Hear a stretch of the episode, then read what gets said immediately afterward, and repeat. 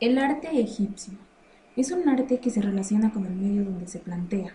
La cultura se respeta y establece nombramientos para las diferentes clases sociales. Como todo arte tiene pinturas maravillosas. Existen pinturas claramente donde se, se observa la distribución social que tenían. También se observa que están en forma de pirámide. En la parte más baja están los subordinados que a pesar de los trabajos tan pesados que tenían, lejos de quejarse, para ellos era un orgullo servir a los faraones, los cuales se encuentran en la cúspide y a lo, más alto de la pirámide.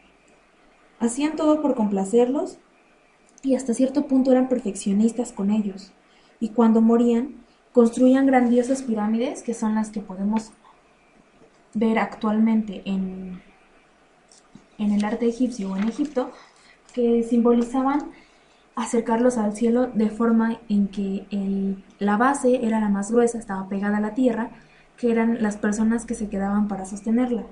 Y en la parte de la punta era la forma en que ellos decían que entraban los rayos del sol y así simbolizaban que los estaban acercando hacia el cielo.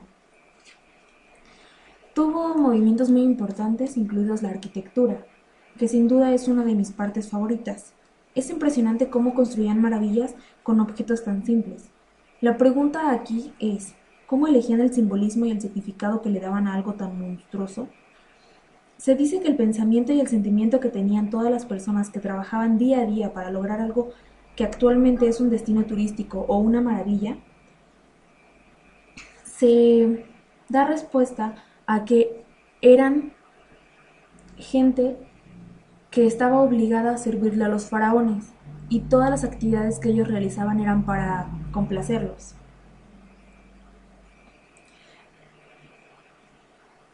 Em, también decían que, sin embargo, lejos de tener una monstruosidad, era tener un tesoro.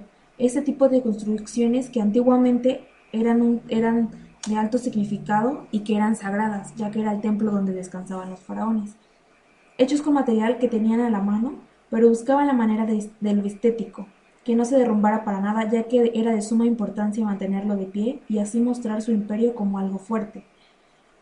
Por otra parte, la escultura fue un movimiento muy impactante. Tenían que rendirle culto a una sola persona, ya sea al faraón o a una de sus deidades muy significativas que era Cleopatra, que era una mujer considerada una diosa perfecta, cargada de joyas que resaltaba la belleza, siempre imponiéndose mando, ya que fue raro en las antiguas culturas, ya que generalmente en otras culturas los dioses eran hombres. En este caso, Cleopatra era una diosa egipcia de gran peso en su cultura.